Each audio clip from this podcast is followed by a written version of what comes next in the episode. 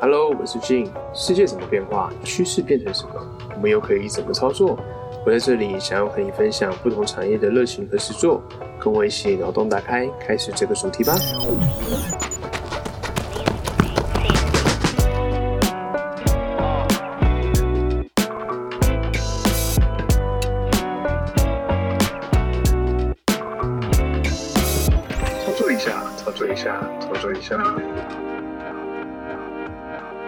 Hello，大家好，我是 Jin，欢迎来到操作一下。这期呢是操作回顾，那主要分享我在今年的九月中呢去参加宜兰东山河铁人三项锦标赛的一个心得回顾。那为什么会去想要参加铁人三项锦标赛呢？因为我之前也没有参加过我的三铁的比赛。那大概在七八月的时候呢，公司有健身房嘛，健身房的教练说明每年都会有这个铁人三项锦标赛，那都会一起去参加这样子。那主要呢是要培养就是集团的伙伴们运动的习惯。那这个铁人三项锦标赛呢，它除了是个人参赛之外呢，它也有透过接力的方式可以去参加这样的比赛。那铁人三项的比赛呢，就是有游泳项目、骑单车的项目。跟跑步的项目，那如果他可以接力的话，就变成说可以三个人一组，然后一人去参加一项。然后那时候呢，教练就跑来跟我说：“哎，俊。”我们一起去参加这个铁人三项的比赛啊！那那时候他也有发信给集团的每个伙伴，然后邀请大家一起来参加，因为好像每年都会去参加这样的比赛。那那时候觉得说，哎，铁人三项比赛，那我其中我只有跑步接触的比较深入一点，那其他两项不管是单车啊还是游泳啊，基本上我都是很少接触到。那甚至说，我以前也没有骑过公路车。那游泳的部分的话，我也只会有蛙式，而且是就是可能小时候才游过这样子哦。就跟教练说，哎。还是我参加跑步就好，找其他人接力，那跟大家一起去参加，有一个纪念这样子。然后教练就说：“呃，没有啊，现在就是接力的话只有骑单车。”然后我就说：“哦，单车，那我可能问一下，因为我本身也没有公路车，然后也没有单车。那唯一骑过单车的话，就可能就只有单速车。那也是我就是大学毕业的时候，当兵的时候先买一台单速车来骑骑看。那因为单速车呢，它也可能比较不适合竞赛型的骑法，因为它就是只有一个。”固定的这个轮组，那没办法做变速，所以不管是在爬坡啊，还是说你要加速的时候呢，都不是一个呃适合的车款。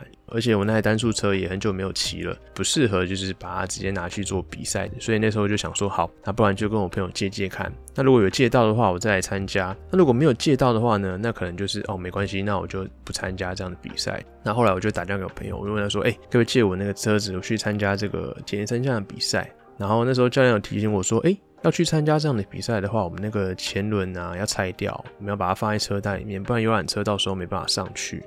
然后我就跟我朋友确认一下，说那前轮轮组是可以拆的吗？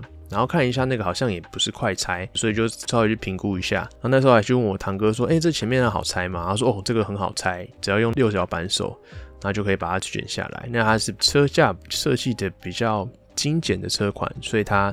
是没有那种快拆的头，可是它用六角扳手插进去，稍微转一下也是前轮就可以下来了，所以其实也是蛮方便的。那我朋友那时候也还蛮听我的，就说好啊，那你就去参加，那车子到时候可以借你。那那时候因为他本身呢有在骑车的习惯哦，所以我就是大概在比赛前的两周才跟他借来。那之前也没有骑过公路车，我那时候借到车，我就跟教练说，哎，教练好，我借到车，那我就来参加这个单车的部分好了。那时候去找他的时候，他就说，哦。现在已经刚好都凑满了，那我觉得你平常有在运动，那你要不要报名看看？就是呃完整的一个铁人三项的这个比赛这样子，因为它其实是有半程。那因为半程的话呢，大概只有呃平常铁人赛事的一半。那一般铁人赛事呢，可能都要游个一点五公里，然后跑步呢要跑十公里，然后最后是呃四十公里的这个单车。那单车是在中间，会是游泳先。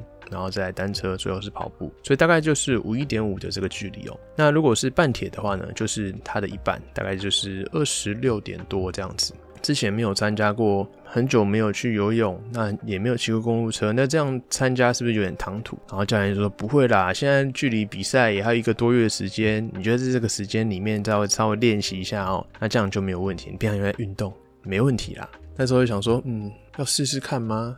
好，那就试试看好了，反正就是加紧练习这样子。当天就去报名了这样的赛事，然后呢就开始铁人三项这个练习哦。要从哪边开始练习？可能就是先从我比较不熟的，那像是游泳，然后再像是单车这个地方开始练习。因为跑步平常就有在跑，所以这个是比较不担心的。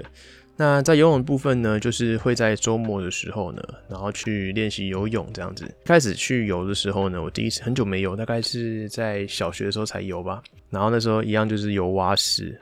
那一下水之后就觉得说，哎，其实还蛮适应的，还蛮轻松的，就可以游完自己大概比赛距离的大概两三倍的这个距离哦。因为那时候想说，我要完成这样的比赛的话，可能要。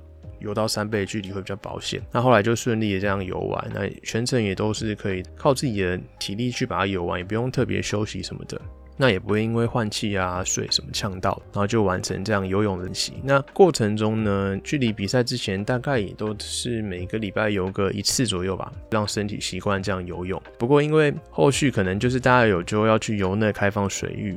我们在游泳池游泳啊，跟这个开放水域游泳，它是完全不同的情况哦。因为你在这样的一个水域里面的话，水是有波浪的，所以你可能在换气的时候啊，还有就是你这个水里面它是有这个潮流会可能推着你，所以如果你这样不习惯的话呢，可能会到时候去游开放水域会比较紧张。不那时候因为也比较忙的关系，然后可能约的又是有礼拜天早上又特别早，然后就没有跟大家一起去游这个开放水域。那想说没关系，反正到时候试试看。那那时候报名的时候呢，就是我有问教练说：“哎，教练，哦什么有那个浮标组跟那个竞赛组？那我要报名哪一个？”然后那时候教练还把我叫去那个一楼餐厅那边，然后跟我说：“哎，来，我跟你分析看看什么是浮标组，然后什么是那个竞赛组哦。那竞赛组呢，就是游泳时候是没有浮标的，然后就是跟大家一起下去，有一个竞赛成绩这样子。那浮标组呢，就是你在游的时候呢，你后面可以拉着一个鱼雷浮标。那透过这个鱼雷浮标的话，如果你到时候游一游，那觉得你需要休息，那或是说你可能身体觉得不适或太累的话，或是你呛到，你就可以把那个浮标拉过来。那拉过来之后呢，你就可以趴在上面休息，但是你不能能在浮标上面。这样推着游，然后我心里想一想，教练分析，然后，嗯，我第一次参加，又很久没有游泳，好，那我就报名浮标组好了。但是我在后来游泳练习的时候呢，就觉得说，哎，其实我好像不用浮标，哎，我就是在水里面也可以顺顺的换气。我先不管这个游泳的速度跟这个姿势什么的，至少它是可以前进的，那也可以坚持了蛮多的距离哦。所以就这样子报名浮标组，到时候如果状态不好的话呢，就再使用浮标。那如果说状态好的话，那就是直接不使用浮标。那讲完游泳的部分呢，接下来分享单车的部分，是我最不擅长的，因为我以前从来没有骑过公路车。那以前小时候骑过的那个单车，就是那种可能去报名补习班，然后补习班就送一台那种很重的车，然后后面那个有后土除的那一种。因为当时骑脚踏车跟现在那种骑公路车这种感觉概念是完全不一样的。刚刚有提到我在大学毕业时候买一台单速车嘛，那单速车它本身呢？就是只有装前面的刹车，因为它平常是要用一个 ski 的概念，就是说把你的后轮这样整个锁死，齿盘是固定住的。平常我们在骑单车的时候，我们往前踩的话，如果我们脚累了，它是可以放下来休息的。那我们的齿轮它还是会就是。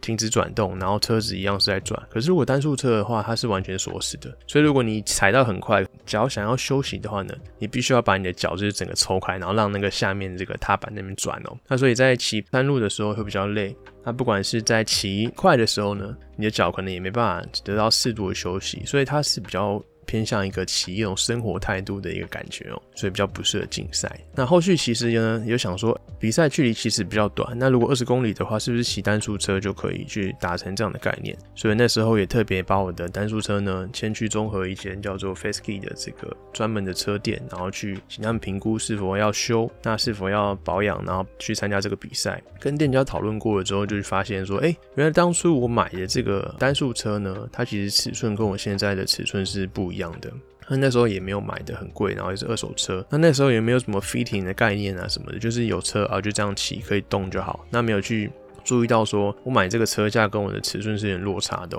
那大概会差了两个阶。所以那时候跟店家讨论过后，就觉得说好，那就先不要修好了，因为如果去把它修起来的话，可能要花个几千块，因为它状况其实不太好。那这样子。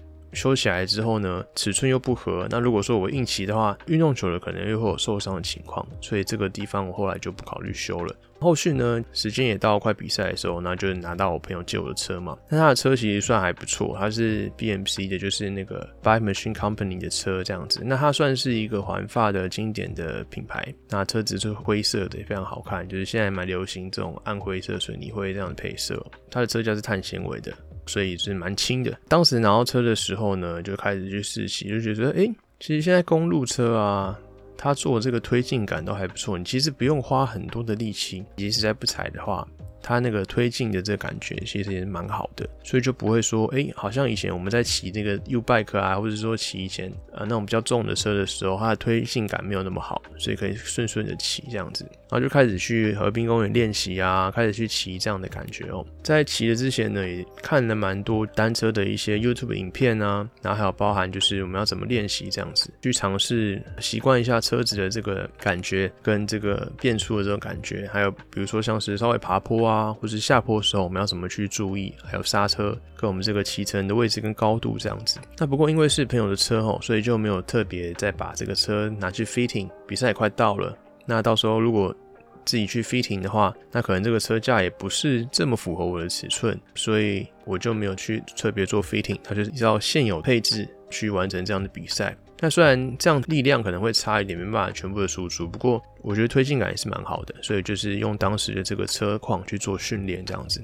那也陆陆续续骑了几十公里去习惯这样的车子，那也有尝试呢，把这个车子骑到公司新装骑到内湖这样子。我觉得好像跟我平常骑去公司的时间也只多了十五分钟。可能一小时多而已吧，所以我觉得其实如果骑车去公司上班也是不错选择，因为我们公司有脚踏车的停车格，可以停在地下室。然后我们停好车之后，安全帽放着，我们就可以去健身房洗澡。那洗完澡之后呢，就可以上楼再上班，所以是一个蛮适合骑单车上班的一个环境啊。好，这样就完成了大概是单车的部分。但是跑步的部分呢，因为之前就呃，练习跑步，所以跑步的部分是我比较不担心的。那所以就是只有在健身房稍微跑一下，就没有特别的再去针对这个五公里的这个距离呢，特别去训练。接下来就是陆陆续续训练过程。那刚好我在快要到比赛的时候呢，刚好就是在赶专案，所以那两个礼拜几乎都是很忙的状态，所以周末就没办法特别再去做一些相关的训练，这是稍微比较可惜的一点。那我们就到比赛的前一天，我们是约在这个早上十点。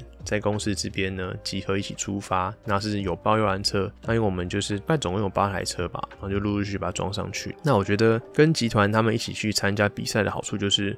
我们有相关的资，那我们就不用像自己参赛一样很麻烦。我们可能要寄车啊，或者说我们要带着这个车啊去坐火车什么的，然后还要包装啊什么的，然后移动也是都是蛮麻烦。然后你可能要拿东西大包小包的，然后你要去找民宿啊，就要花很多心力。那跟着大家一起去呢，其实就是人跟车带着，然后钱带着这样就好，所以其实蛮方便的。那我们是前一天出发嘛，那我们那时候早上去到中午，我们就先去吃那个烤鱼。那那烤鱼蛮特别，它就是。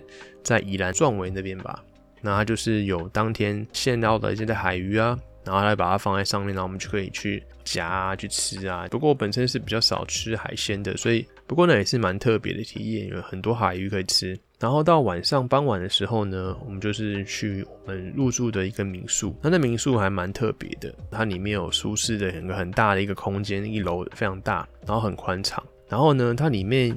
有一个大桌子可以让大家一起群聚聊天啊，然后有舒服的榻榻米跟各种书籍，可以让人家窝在角落，很适合这样休息的，很放松心境。然后它是比较属于用那种禅意的那种感觉哦。最特别的是呢。它的餐厅跟它的这个客厅啊是分开的，餐厅是独立的一栋，所以你不会在里面料理的时候呢会有什么油烟味，什么都不会，它是独立的一栋哦。所以在那边呢，你可以好好的，不管是烤肉啊，还是要煮菜跟大家一起吃什么的，都是蛮好的。然后这是很幸运的呢，跟我们一起去比三铁的伙伴们，那有一位是我们集团的一个咖啡师哦，他对咖啡非常的有热忱，他对咖啡很了解，用他带的那个豆子啊磨给我们喝，非常的享受这样的时刻，跟我们。分享就说，哎，这咖啡是什么什么的，那也学到一点东西。那还有就是特别有一位很会烤肉的伙伴，那不管是在烤肉的食材准备呢，还是在烤肉的部分呢，都有非常多的一个料理的经验哦，所以可以让我们吃着就是非常的好，吃起来都恰到好处，然后料理又很快。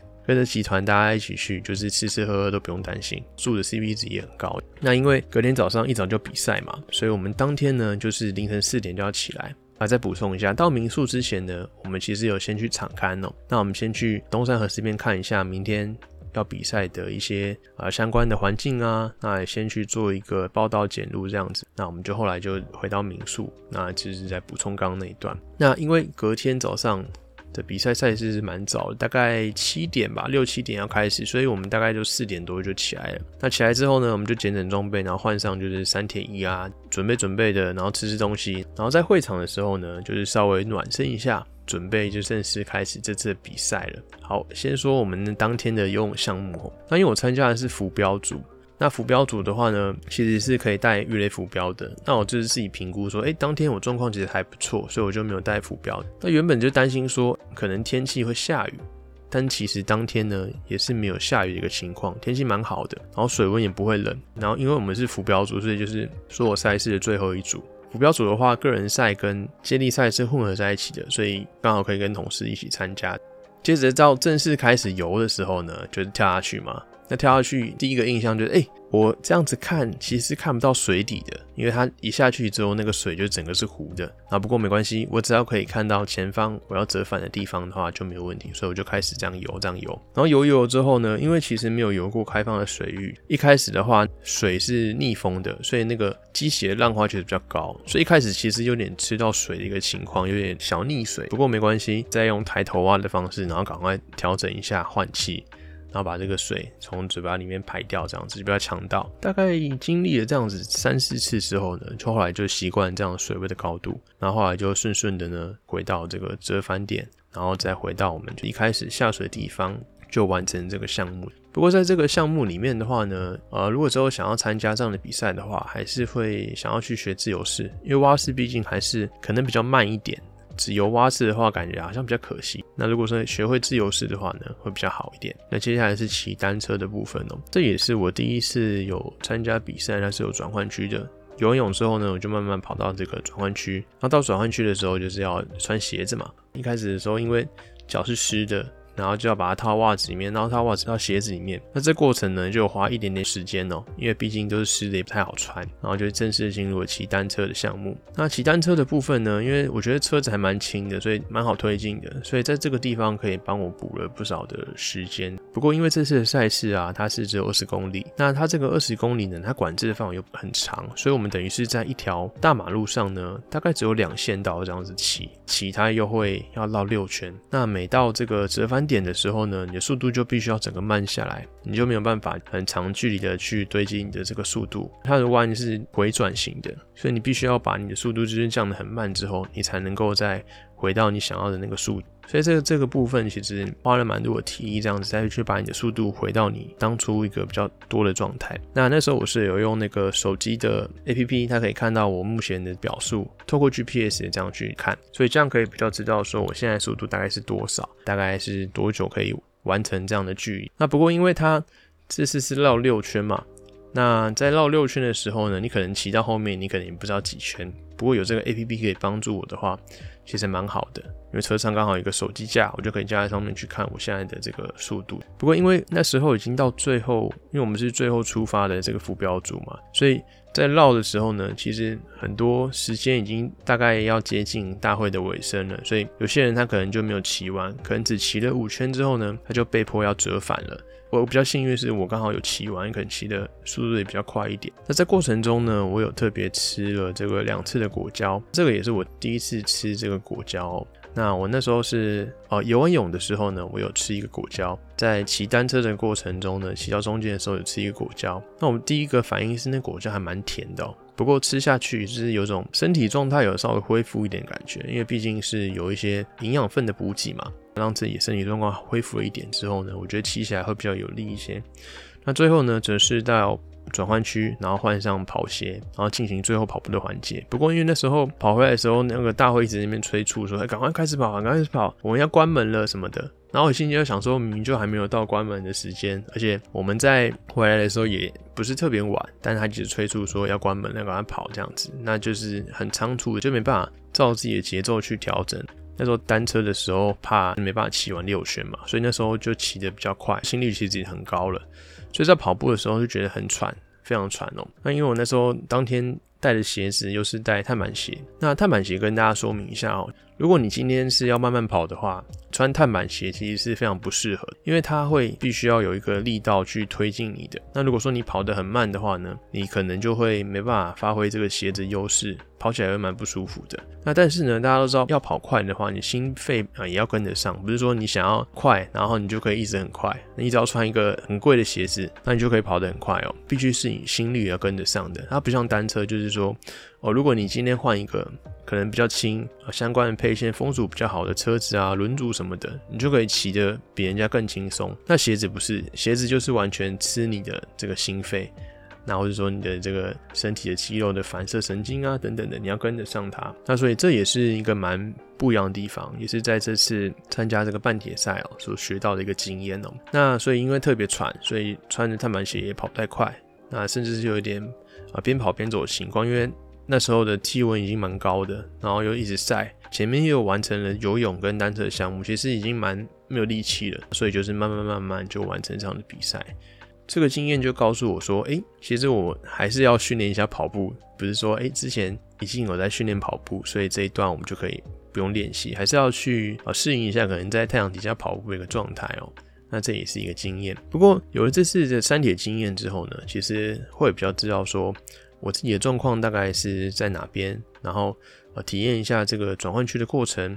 那甚至之后如果要再参加的话呢，其实你是要训练一下转换的，因为可能在你骑完单车之后呢，你要再去跑步，也是你状态跟你的脚的一个状态，其实就会有点呃跟不上的一个情况。那后续呢也是顺利的完赛。那这次的过程中呢，我觉得说其中也算是一个突破啊，因为毕竟。游泳跟单车都是很久，甚至是没有接触过的一个项目。这次的训练时间也蛮短的，因为当时接到通知的时候也剩一个多月了。那可能在正式比赛前两个礼拜，可能又在加班，可能又没办法好好的训练，是蛮赶的。不过，因为平常有在培养这个运动的习惯哦，所以在体能方面，我觉得是没有到没办法完赛这样子，还是顺顺的可以去把它完成。不过后续呢，应该是不会再自己去参加这样的三铁比赛，就是体验过就好了这样子。因为我觉得自己要去比赛的话，必须要有车，然后你要花很多时间投入练习，不管是单一一个项目。还是说这三个项目可能就要分开练习，甚至要做转换的训练，可能一天要接触两个项目，早上可能要先做一个，然后下午休息之后晚上再去接触另外一个。那要做这样的转换呢，才可以确保说在比赛的时候身体是适应这样转换的。那练习时间也必须拉得很长，那甚至是要再去买一台公路车这样做训练。所以我觉得呢，就是跟一些比较轻松的团，像我们集团这次这样参加比赛哦，那就是呃大家可以一起包车去。那包栋的民宿，然后我们就是哎吃的地方都有着落，我们就是人去，然后完成这样的比赛，然后我们也很轻松的可以再坐游览车回来，不用自己开车这样子，就算是蛮轻松的一个呃准备比赛的过程。所以很谢谢集团伙伴，啊谢谢教练这样子去约我们一起参加比赛啊等等的。那我们这期的操作一下呢，就大概分享到这边哦。那总而言之呢，就是非常谢谢集团伙伴们，让我可以一起参加这样的三体活动，也是我第一次参加三体的比赛，对三体活动有个相关的经验。那后续呢，我会开始练习跑步，因为现在的天气呢也开始蛮好的。那在跑步的部分呢，我们也可以去轻松的享受这样的天气了。所以后续呢，会在准备明年大概二月底的一个扎达马。那这次是报名二十一 K，因为我记得在去年的时候，十一月报名一个黑马，那是二十一 K。那个时候因为没有特别认真练习哦，所以当天跑步的时候就是左脚抽筋完就换右脚，所以也没办法发挥平常的状态，那是比较可惜的。所以。这次呢，要给自己提前准备的一个心态哦，平常就累积一些里程数，不要到到时候要跑步的时候、要比赛的时候才开始练习这样子。好的，那我们这次的操作一下要分享到这边哦。那因为近期呢，可能会比较忙碌一些，因为毕竟换新工作，然后很多案子可能又在进行这样子，所以更新 p a c k a g e 频率可能会降低一些哦。不过还是陆陆续续就会进行更新啦。平常可能有证照也要准备。还是会持续更新 podcast，只是频率不会像以前一样这么频繁。总而言之呢，谢谢大家的收听。那如果喜欢我们频道的话，也欢迎给我们留下评论或五星好评哦。谢谢大家。